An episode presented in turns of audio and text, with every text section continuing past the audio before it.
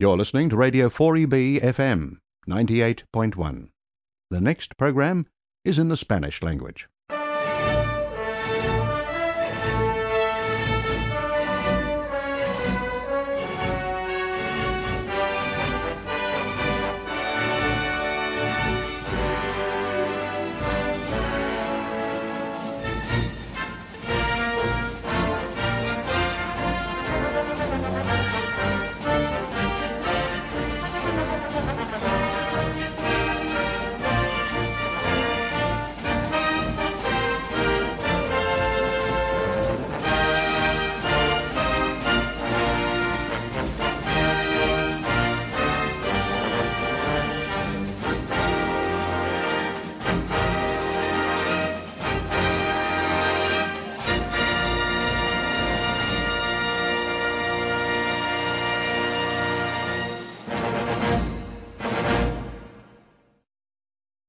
Buenas tardes y bienvenidos a otro programa de Un Partido de Película, un programa de cine y deporte en tu radio 4B 98.1 FM.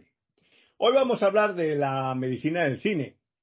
Eh, ¿Quién de nosotros no ha estado nunca enfermo, ha tenido que ir alguna vez a un hospital, incluso para visitar a algún familiar?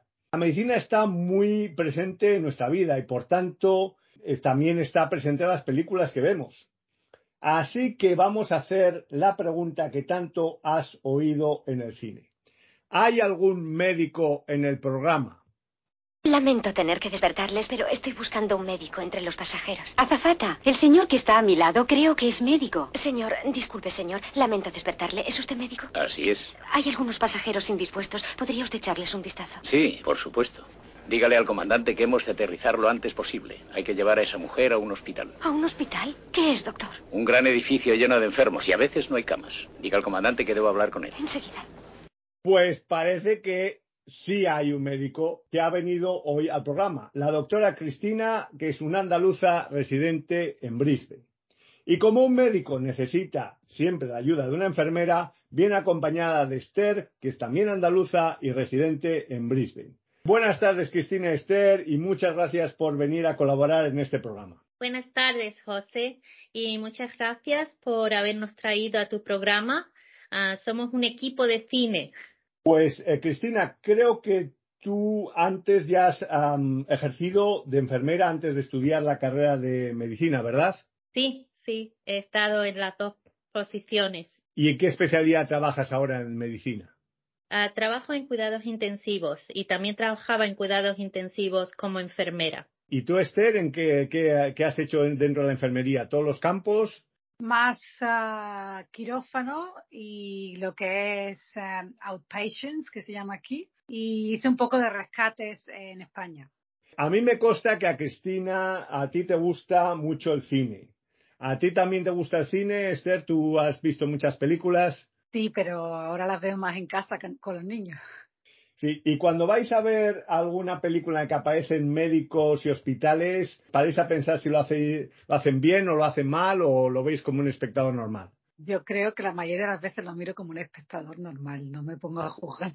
A no ser que sea un tema muy particular médico, si es una película así un poquito más que la parte médica es como de refilón, pues la miro como por encima. Y también se puede eh, aprender algo de medicina viendo películas. O sea, por ejemplo, yo que he visto muchas películas, podría hacer como Leonardo DiCaprio en la película de esta de Atrápame si, si puedes, Catch Me If You Can en inglés, y hacerme pasar por un doctor encargado de la supervisión de un equipo de médicos y enfermeras en un turno de urgencias? Facultad de Harvard, de los primeros de la clase. Currículum realmente impresionante, doctor Connors. Desgraciadamente, solo necesito un supervisor de urgencias para el turno que va de medianoche a las 8 de la mañana. Una niñera para seis internos y 20 enfermeras. Pero... Pero dudo que le interese a usted eso.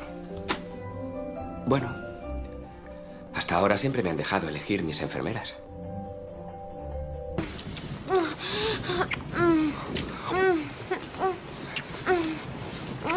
Doctor Connors, a urgencias. Doctor Connors, a urgencias. ¿No debería ir? No. No, no. Hay un médico de guardia en urgencias. Todo irá bien.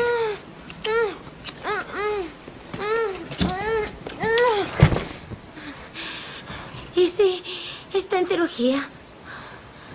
¿De verdad crees que debo ir? Caballeros, ¿cuál creen que es el problema? Accidente de bicicleta. Una tibia fracturada a 12 centímetros de la rótula. Hmm. ¿Doctor Harris? Sí.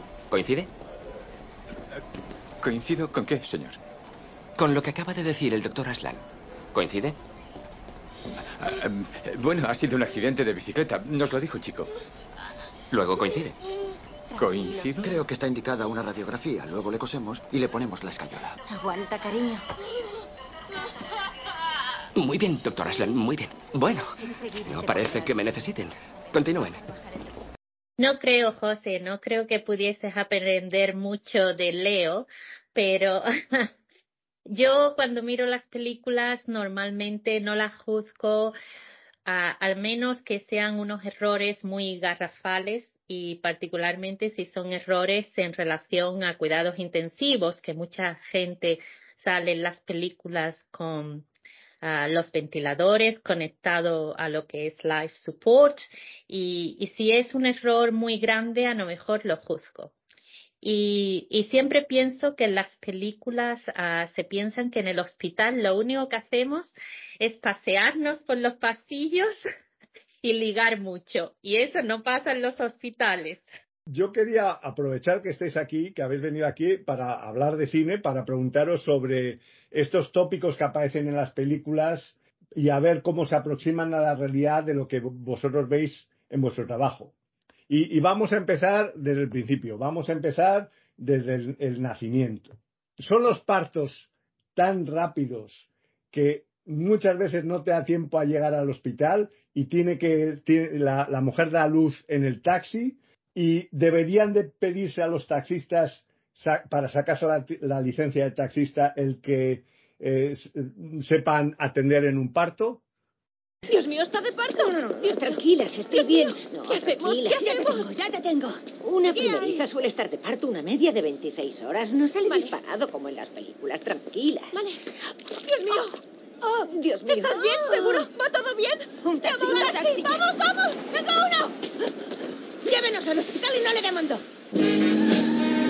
¡Es horrible! ¡Realmente horrible! Oh, Voy a llamar a mis pacientes para disculparme. No. Oh, ¡Esto no es natural! Tranquila. Estás de 10 centímetros y ya has entrado en la segunda fase del parto conocida como parto activo. ¿Qué? He estudiado medicina. ¿Tan increíble parece? Sí. Vas a parir aquí y ahora. No. Quita el pie de mi teta, quita el pie de mi teta, ¿vale?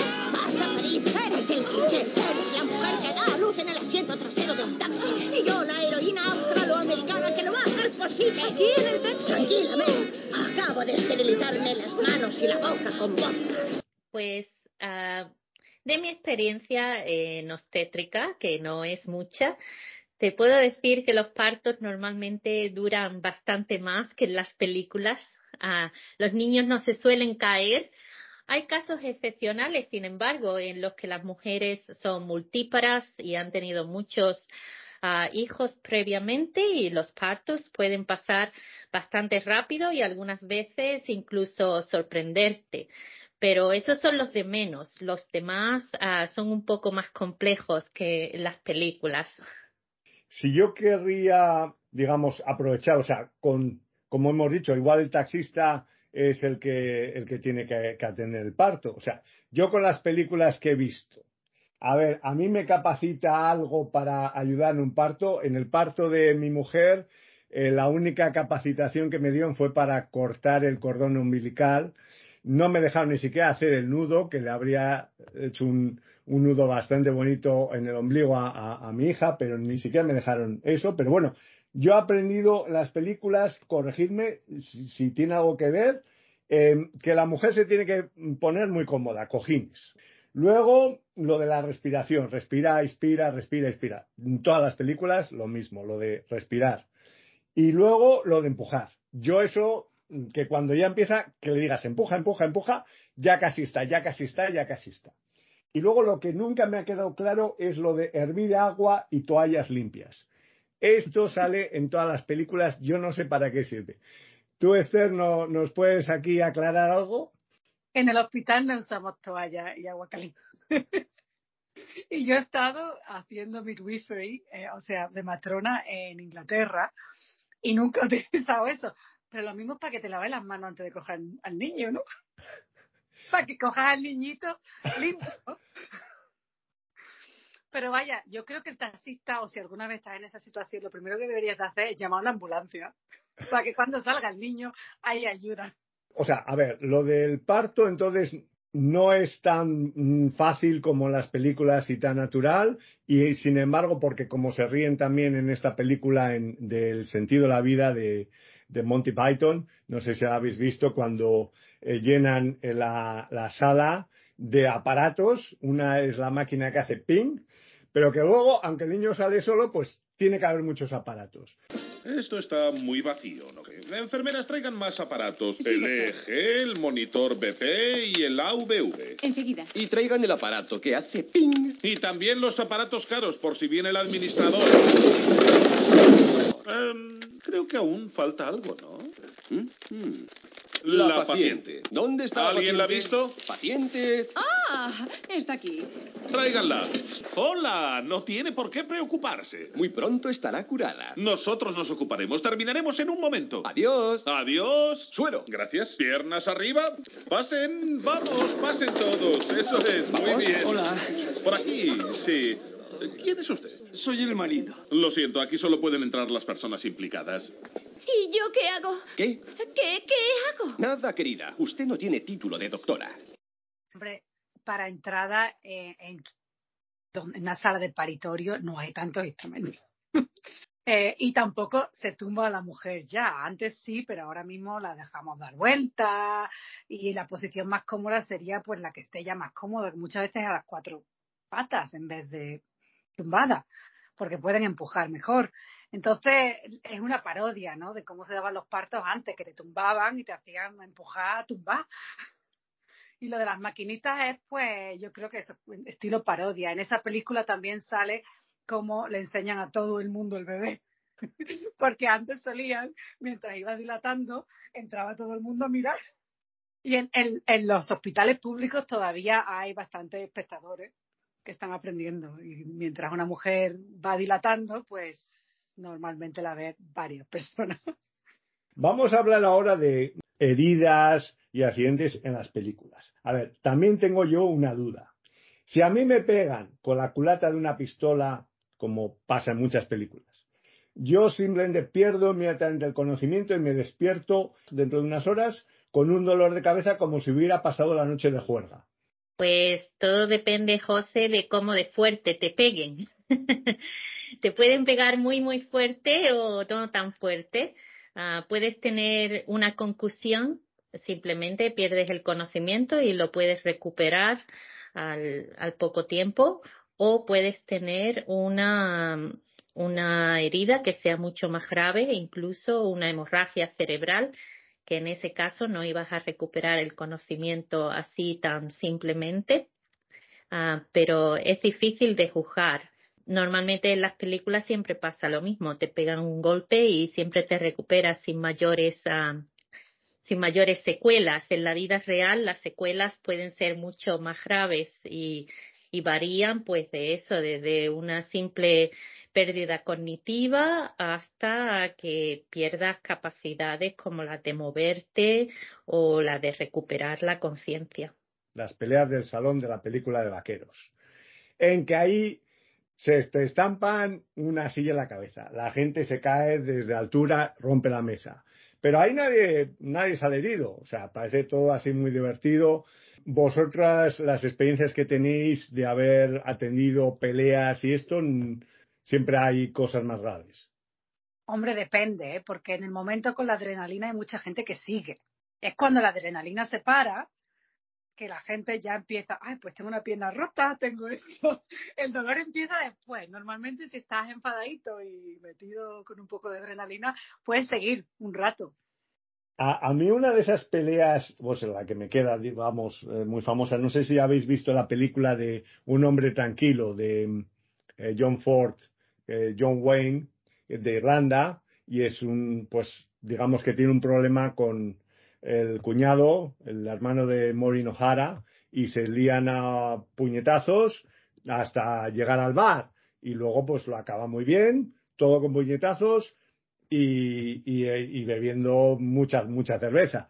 Digo, ¿quién no ha pensado en resolver los problemas con un cuñado de la misma manera? Pero todas esas peleas así de puñetazos en las que no pasa nada, esto vosotras lo vivís de manera diferente, me imagino. Esto es bastante diferente y de hecho aquí en Australia hubo una campaña, mm, no hace mucho tiempo que la hubo, que decía que un puñetazo podía matar. Y, y la campaña se refería particularmente a las peleas entre jóvenes eh, porque eh, se dan un puñetazo, se puede caer hacia atrás y golpearse en la cabeza y eso es suficiente para quitar una vida. Entonces, pues sí, creo que en la vida real las, las peleas tienen más consecuencias que, que en las películas, que algunas veces parece que tienen los huesos de goma, no se les parte nada. En estas películas no pasa nada, no hay sangre, y yo luego me he informado, y esto era por, por la censura. Había una censura que se llama, en Hollywood, que se llama el Código Hayes, y el Código Hayes funcionó desde finales de los años 30 hasta finales de los años 60. Y como no dejaba mostrar eh, sangre, aparte de los besos, tenían que ser cortos, eh, no dejaban de mostrar sangre. Entonces, por eso ves muchas escenas en las que se le pega un balazo a alguien y, y se pone la mano, pero ni siquiera sale sangre, ni, eh, nada, se cuida, se cuida bastante todo eso.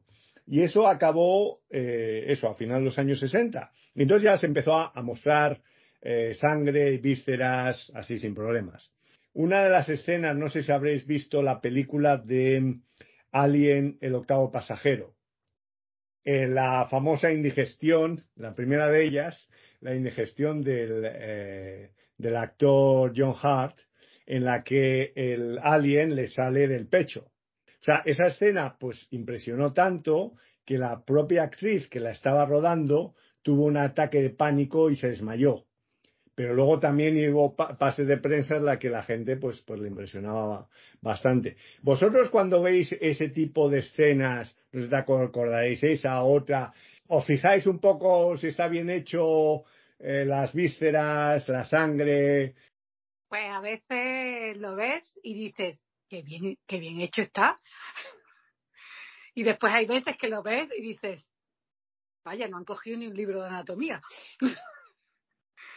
y, la, mayoría de las veces están como en medio, ¿no? Que pasa como que, bueno, vale, no pasa nada. Te lo damos por válido. Lo aceptamos. ¿A ti te impresionó la escena de, de Alien, del, del bicho saliendo del pecho, Esther? Sí, pero yo creo que es que en esa escena tú estás metido en la película, ¿no? Y entonces no se trata de la parte médica, se trata del alien saliendo. Ya, pero tú, o sea, tú todavía te impresionas cuando ves esas cosas. Aunque las veas todo el día en quirófano, tú, tú te vas al cine y tú te impresionas como una persona normal, como un espectador normal.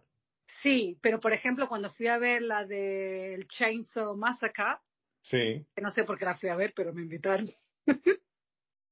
Eso pues era como un día de amputaciones, no, a mí no me hizo mucho gracia. Um, la película de Alien es una, es una película que es una de mis películas favoritas y las he visto muchísimas veces y la primera vez que la vi era bastante joven y, y me impresionó mucho y todavía cuando la veo me, me impresiona y me gusta a partes iguales, pero sí, eh, a mí lo que pasa que es como dice Esther, eh, lo que es el gore es como un día más en el trabajo, tampoco te, tampoco te lo planteas mucho.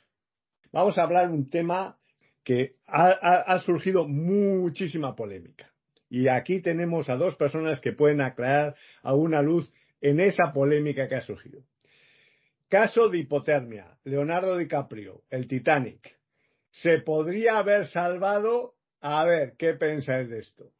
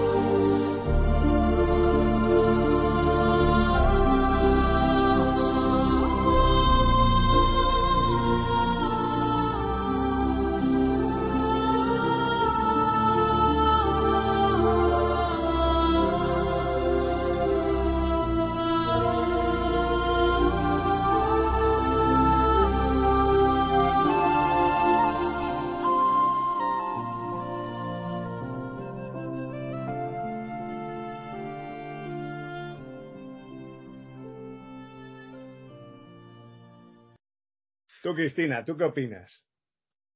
Bueno, yo has tocado en un tema uh, referente a, los cuidados intensivos, una, una de las situaciones en las que prolongamos las maniobras de resucitación cardiopulmonar y verdaderamente son pacientes a los que les damos todas las oportunidades, uh, son los pacientes que se presentan con hipotermia.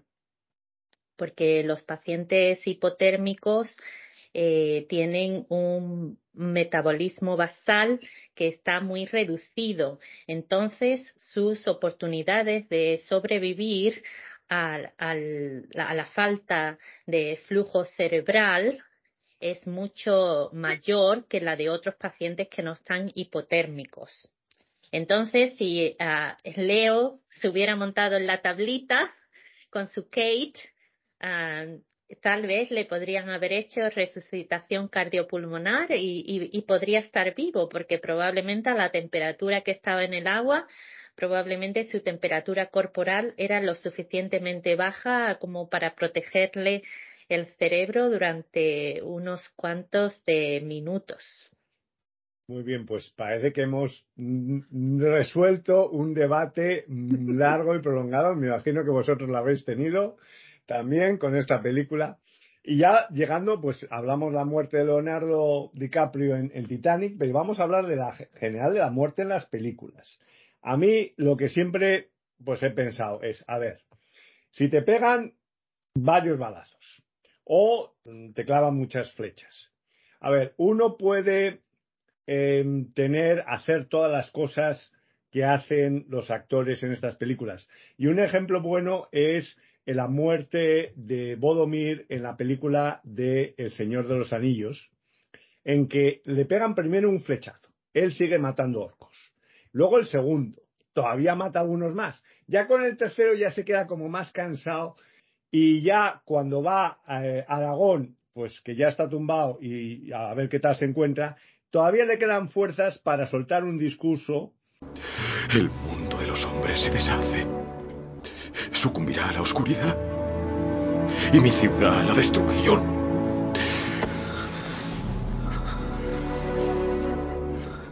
No sé cuánta fuerza corre ahora por mis venas, pero te juro que no permitiré que caiga la ciudad blanca. Ni nuestro pueblo tampoco.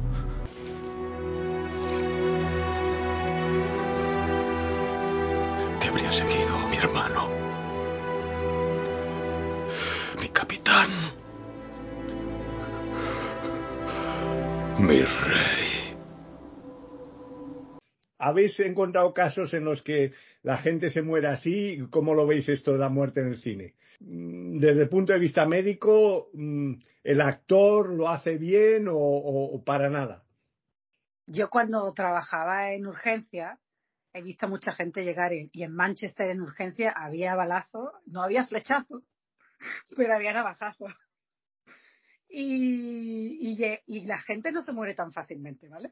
Te tienen que dar en sitios específicos para que te mueras rápido. Si no, no habría tanta gente en la UCI, no nos morimos tan rápido. Entonces, eh, la, muerte, la muerte normalmente no es tan rápida y depende de donde la flecha le dé, ¿no? Tres flechas, pues depende, porque muchas veces una flecha lo que hace es pararte un sangrado. Es cuando quitan la flecha, que es más peligroso. Eh, entonces, pues eso, pues depende, ¿eh? pero tres flechazos y el hombre se muere pues muy así, a, puntito de caramelo, cuando le viene bien. pero se muere o ha perdido conciencia. Eh, nosotras pensamos, supongo que Cristina, tú pensarás lo mismo, que muchas veces dices, bueno, muerto no sé si está. está inconsciente, pero muerto no lo sé. Sí, porque esa es la cosa, que conforme las personas acumulan, uh, pues eso, balazos o flechazos o navajazos o lo que quieras, algunas de esas uh, heridas pueden que no sean heridas mortales, pero lo que ciertamente hacen esas heridas es que el paciente vaya perdiendo sangre y puede ir perdiendo sangre hasta el punto que normalmente primero se vuelven confusos y luego pierden la conciencia.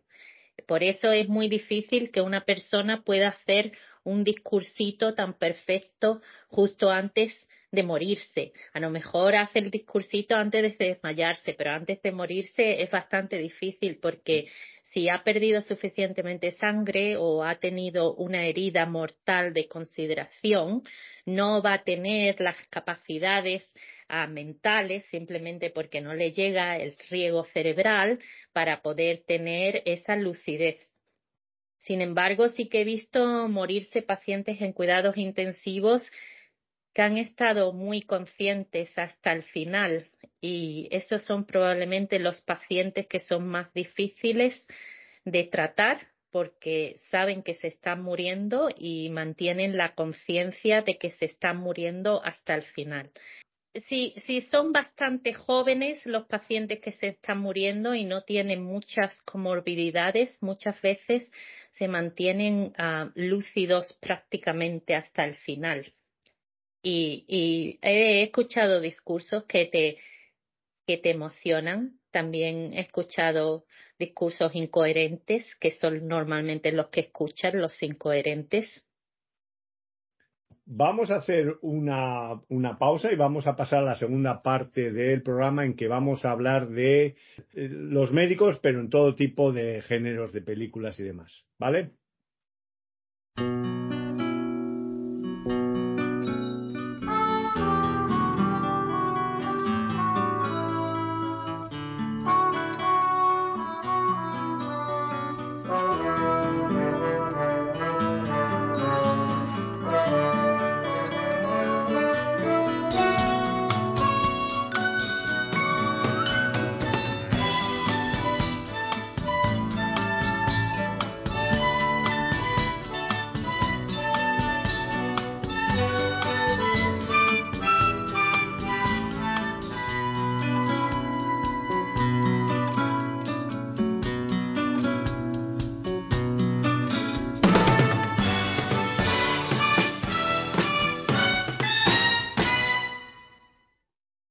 Estamos aquí de nuevo el programa Un partido de película con Cristina Esther hablando de medicina y cine. En esta segunda parte quería comentar, médicos y enfermeras salen en películas de todos los géneros, en películas, en comedias, películas románticas, en películas de terror y películas de ciencia ficción.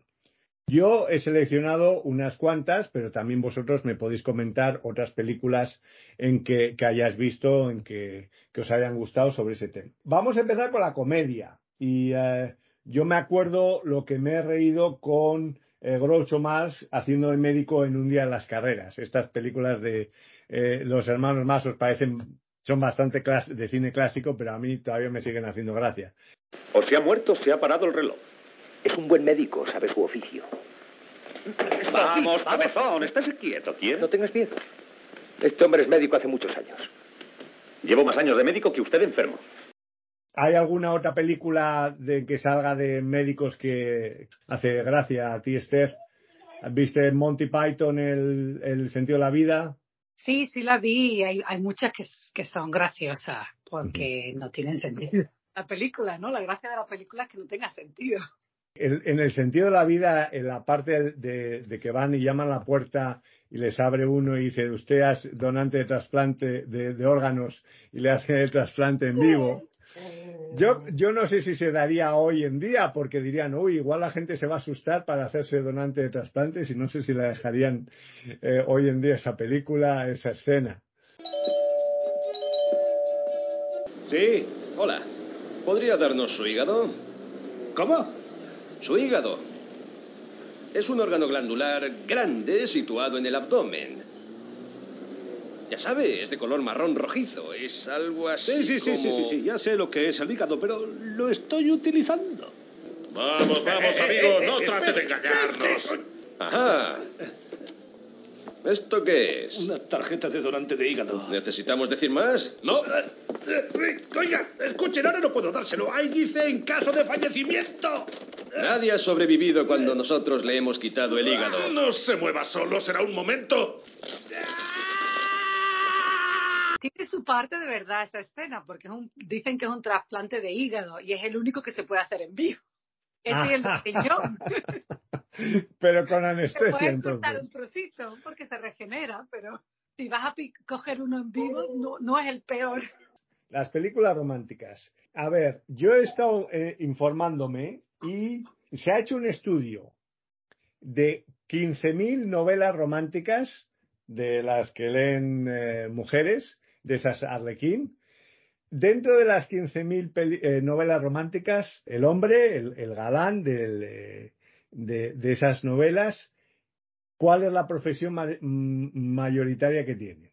O sea, por encima de ser rey, príncipe y demás, ¿cuál pensáis que es la profesión que tiene? Enfermero. No. Médico y cirujano. Médico y cirujano.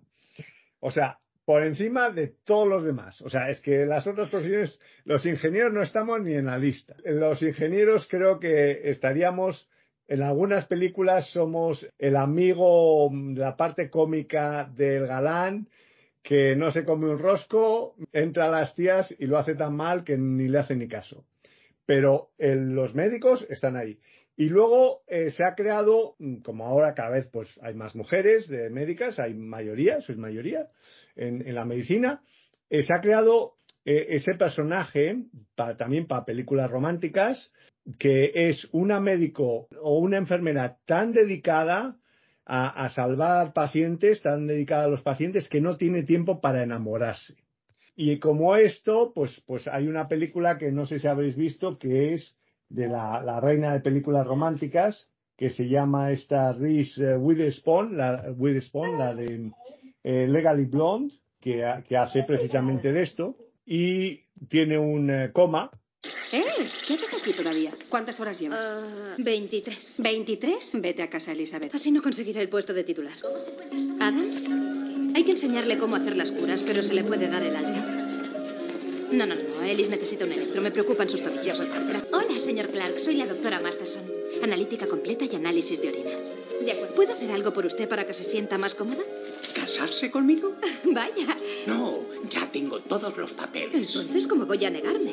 Llamaré a mi hermana para ver si me presta su vestido. Usted quédese aquí. El coma da mucho juego también para películas románticas y también películas de comedia. Entonces, por ejemplo, hay otra película de una animadora de, de fútbol americano que se pega un, un castañazo, a los 20 años aparece y quiere volver al instituto. Creo que ha habido un error y me han puesto en la habitación equivocada. Doctor Johnson, a la tercera planta la animadora se ha despertado. Todos los demás habéis seguido con vuestra vida. ¿Y yo tengo que saltar 20 años? Acabo de descubrir que hay ocho pelis más de Fast and Furious. Quiero volver al instituto y acabar mi último año. No puedo dejar que una mujer de 40 años entre en el instituto. El instituto fue ayer para mí. No será nada raro. No sé vosotros si tenéis casos o conocéis casos de alguien 20 años en un coma y que luego vuelva con su vida anterior. Cristina, eso es lo tuyo. El ICU y los Sí, comas. eso, eso es lo mío. y yo no conozco ningún caso. En, en este caso no estaríamos hablando so much de coma, pero estaríamos hablando de estados vegetativos. Eh, no conozco de ningún caso que después de un estado vegetativo de 20 años se recuperase. Eso es bastante difícil.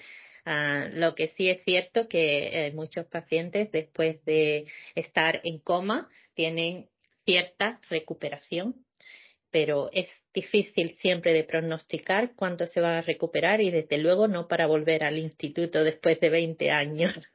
A ver, de películas románticas, ¿vosotros por qué pensáis esto que los médicos, enfermeras, hospitales da tanto juego en películas románticas de Hall- Hallmark, donde siempre hay un médico, una enfermera? A ver, eso, vos, vuestra experiencia en hospitales, ahí hay tema en los hospitales o no, o nada. Venga, aquí, mojaros. Yo creo que sí hay tema. y yo he trabajado en tres países, en España, en Inglaterra y en Australia. Y yo creo que porque hay buen nivel de hombre y mujer, no hay, no hay muchos sitios donde haya tanto hombre y mujeres que trabajen juntos tantas horas y estén hablando. Porque, por ejemplo, en quirófano es que nos pasamos 10 o 15 horas hablando. Y no estamos hablando de trabajo todo el rato. Entonces yo creo que sí se puede crear un ambiente en el que la gente pues empieza a conocer más la persona con la que trabaja que con y se pueden producir y yo he visto pues eso aventuritas Oye, entre paciente y médico, paciente enfermera, que eso también se da mucho en las películas, eso sí que no, eso nada. Por lo menos yo no lo veo ético y es una cosa que éticamente la mayoría de los profesionales no, yo creo que no irían ahí. Pues eh, venga, ahora esta sí que es una pregunta. A ver, eh, entonces decís que no es ético y eso no vamos a hablar, vale. Pero, no, no pero es ético para pens nada. pensando, a ver, ¿qué, ¿qué actor de Hollywood no os importaría teneros de paciente? O, pero no me digáis que ninguno, ¿eh? ¿Qué, ¿Qué actor no os importaría que os pasara por ahí de paciente por el hospital? Yo no quiero poner a nadie en cuidados intensivos, particularmente los actores de Hollywood, pobres personas. Pero bueno, si tienes que elegir a uno, a, a, ninguno. A alguien que, que odie o algo. No y, y tú, Esther, tampoco, te, tampoco quieres dar nombres. No, nosotros los vemos para cosas más pequeñas, porque si vienen a algo de ortopedia, por lo mejor tienen una clavícula. Eso, rota, venga, algo, algo sencillo, no cuidados intensivos. Aquí, a ver, aquí alguna, algún vendaje sencillito, alguna lesión de fútbol. Yo pondría en el hospital a Richard Gere, pues Richard con una Gere. lesión de fútbol. Una lesión de fútbol. ¿Y tú, Esther? No sé, yo creo que probablemente a uh, Chris que vive en Byron Bay y está muy Ah, el Chris Hemsworth. Vale, vale, vale. Muy bien, muy bien. Es más probable. muy bien, muy bien. Atención, interrumpimos la programación para dar un aviso importante a Elsa Pataki.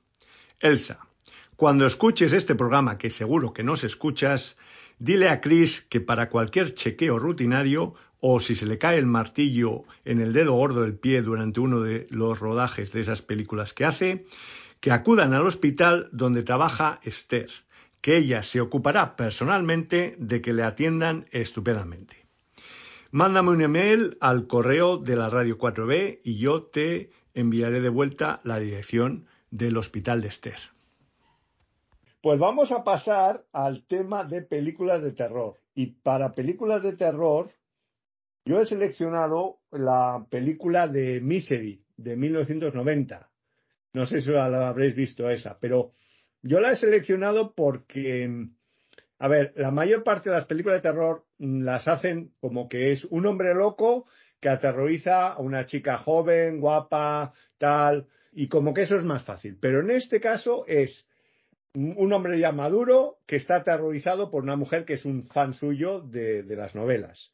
Bueno, pues evidentemente está el tema de indefensión porque el, el, hombre tiene un accidente y le está cuidando ella, pero además es enfermera y hace una famosa operación de reconstrucción de tobillo sin anestesia, solo con un mazo y un, y un madero. Has salido dos veces, Paul. No sabía cómo lo hiciste, pero anoche encontré la llave. Me di cuenta de que necesitas más tiempo. Llegarás a aceptar la idea de quedarte aquí para siempre. ¿Has oído hablar de los nativos de las minas de diamantes en Kimberley? ¿Sabes lo que les hacían cuando robaban diamantes? No te asustes, no los mataban. Eso hubiera sido como desguazar un Mercedes por tener una rueda pinchada. No, si los cogían, tenían que asegurarse de que podrían volver al trabajo, pero también de que no iban a escapar. No sé lo que piensas hacer, pero no lo hagas.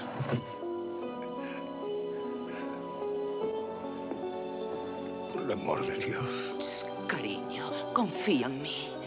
Te lo suplico. Es por tu bien. No, por favor. Ya está casi.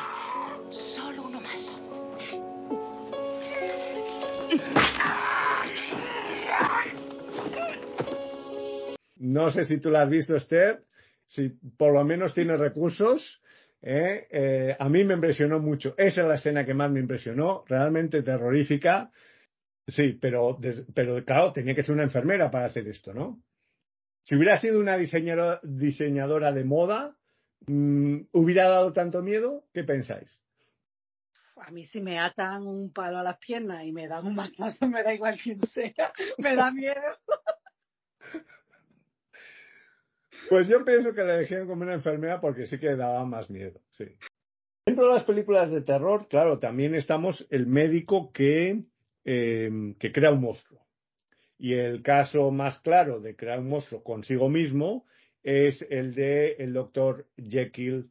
Y vamos a poner mm, precisamente para una pausa musical el tema del musical de Jekyll Hyde, eh, This is the Moment.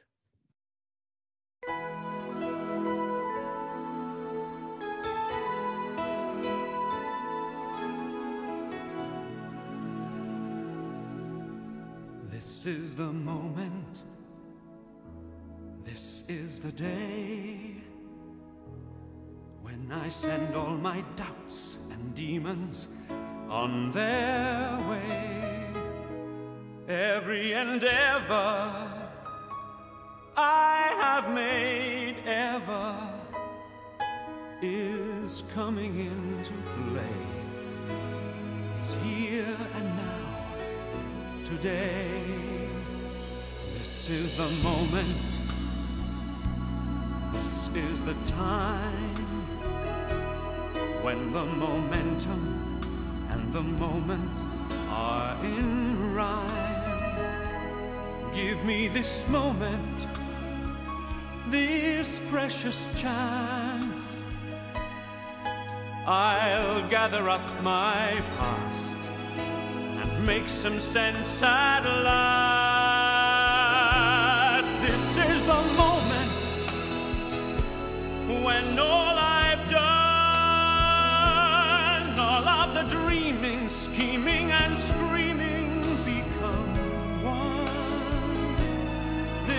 The day.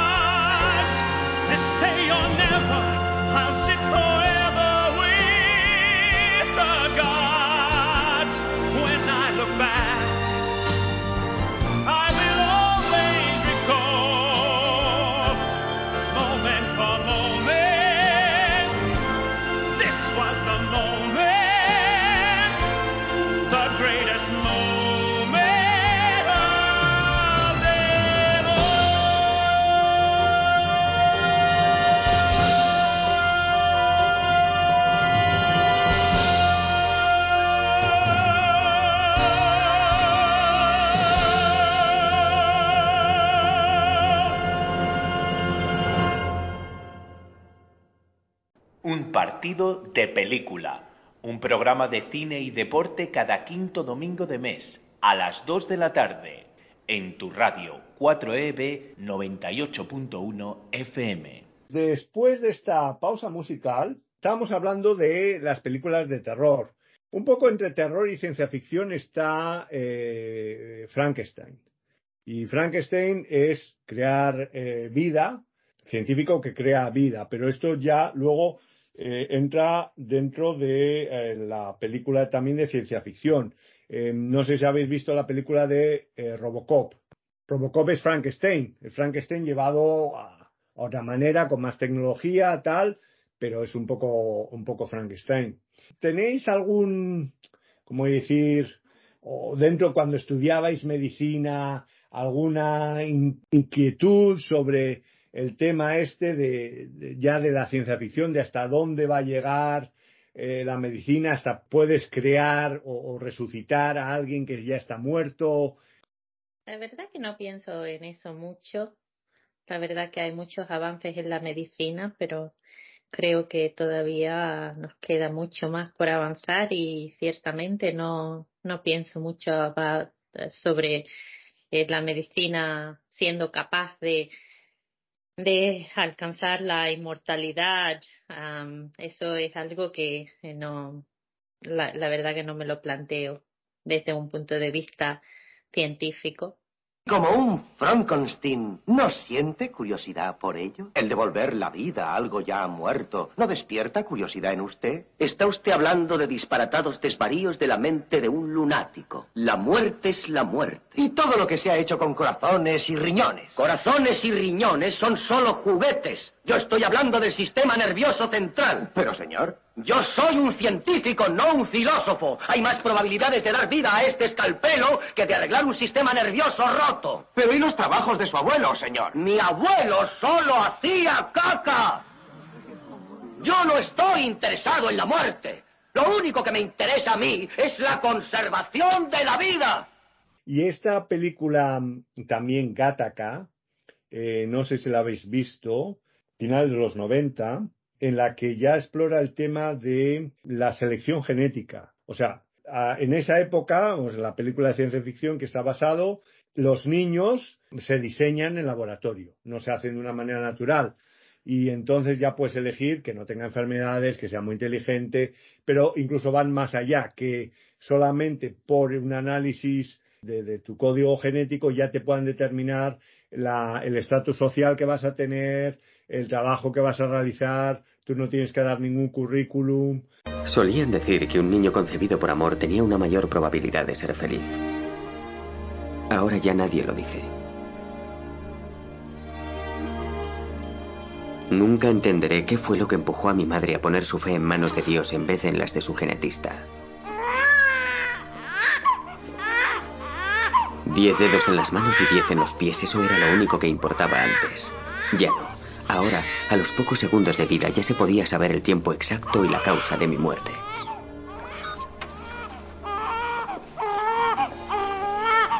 Lesión neurológica 60% de probabilidad. Depresión maníaca 40% de probabilidad. Trastornos por falta de concentración 89%. Trastornos cardíacos 99%. Riesgo de muerte prematura. Esperanza de vida 30 años, dos. Entonces, este tipo de películas así de ciencia ficción, eh, de cara a crear, digamos, el, niño que vayas a tener, eh, ¿qué cerca piensas, pensáis que estamos de eso? Hombre, yo creo que otra vez entra el tema de la ética, ¿no? Hasta cierto punto yo creo que no van a dejar investigar cosas como cambios genéticos muy grandes. Una cosa es a lo mejor un cambio genético de una enfermedad para que no se transmita de madre a hijo, que también éticamente es un poco de cambiarle el sexo al niño, porque a lo mejor hay enfermedades que las llevan las mujeres solo, los hombres solos, pero yo creo que mucho más que eso no, o espero, más que creer, espero que no se llegue a eso, porque sería una locura, perderíamos lo que es nuestra ser único, ¿no? Que, que alguien más te haga no te hace único, ¿no? Eres tú con tu experiencia y supongo que genéticamente tampoco puedes controlar todas las experiencias que una persona va a tener. En términos de la ingeniería genética, ciertamente ha habido muchos avances en los últimos tiempos y, sí que es posible hacer manipulaciones genéticas y particularmente es posible elegir o eliminar eh, ciertas mutaciones. No está ah, no, está todavía afianzado en la práctica médica, pero me imagino que conforme el futuro vaya avanzando, eh, vamos a ver más una medicina que está basada en la, en la genética individual de cada uno y ese es donde el futuro de la medicina realmente va a estar. Eh, pero de ahí a que podamos saber el trabajo que una persona va a tener o cómo se va a desenvolver en la sociedad desde un punto de vista de estudiar lo que es el código genético. No pienso que vaya a ser factible en el sentido de que siempre hay una interacción entre la genética y luego los, uh, las interacciones medioambientales, ¿no? Y de hecho hay muchos estudios de gemelos que se crían en diferentes ambientes con diferentes padres y, y tienen unos, um, uh, unas vidas muy diferentes eh, compartiendo prácticamente el mismo código genético. Tú has visto la película de Arnold Schwarzenegger y Danny DeVito de los dos gemelos, claro, por eso, eso es que por eso, por eso lo, lo dices, claro. Bueno, vamos a aquí que estamos llegando al final de nuestro programa. Ha sido un verdadero placer tenernos en el programa. Quiero aprovechar la oportunidad para agradeceros el trabajo tan importante y tan sacrificado que hacéis. Eh, espero que nunca tenga que ir a visitaros al trabajo pero vosotras sí estáis invitadas a venir a este programa para charlar sobre cine cuando queráis. Muchas gracias, José. Muchas gracias por habernos tenido en tu programa. Ha sido un placer y me he divertido mucho con vosotros. José, como siempre, un placer y encantada de hablar contigo también, Cristina. Encantada, Esther. Pues eso es todo por hoy. Os deseo a todos que paséis una muy buena tarde de domingo. Y vamos a cerrar el programa escuchando una canción del famoso actor y cantante Frank Sinatra que seguro que ya conocéis. Esta canción ha estado durante muchos años en el número uno de los rankings de las canciones elegidas por las personas para que suenen en su funeral. Y yo lo puedo entender, porque somos muchos a los que nos gustaría que ese día a uno se le recuerde por haber vivido la vida a su manera.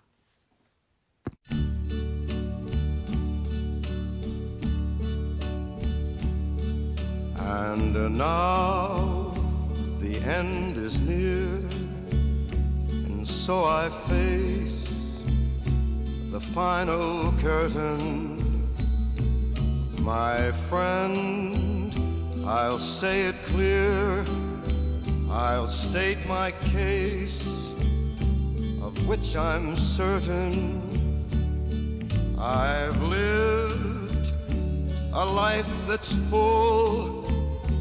I traveled each and every highway and more, much more than this. I did it my way. Regrets I've had a few, but then again, too few to mention. I did what I had to do, and saw it through without exemption. I planned each charted course, each careful step along the byway more, much more than this, I did it my way. Yes, there were times I'm sure you knew when I bit off more than I could chew, but through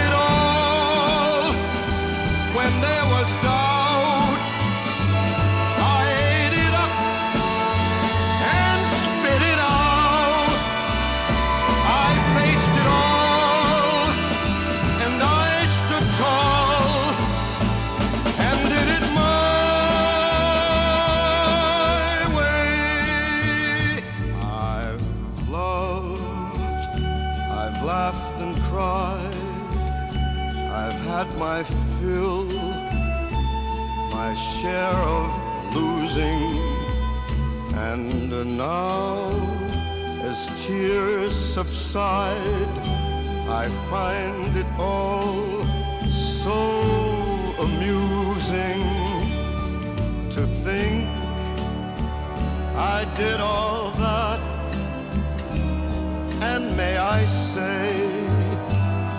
not in a shy way, oh no, oh no, not me. I did it my way. For what is a man? What has he got? If not himself, then he has not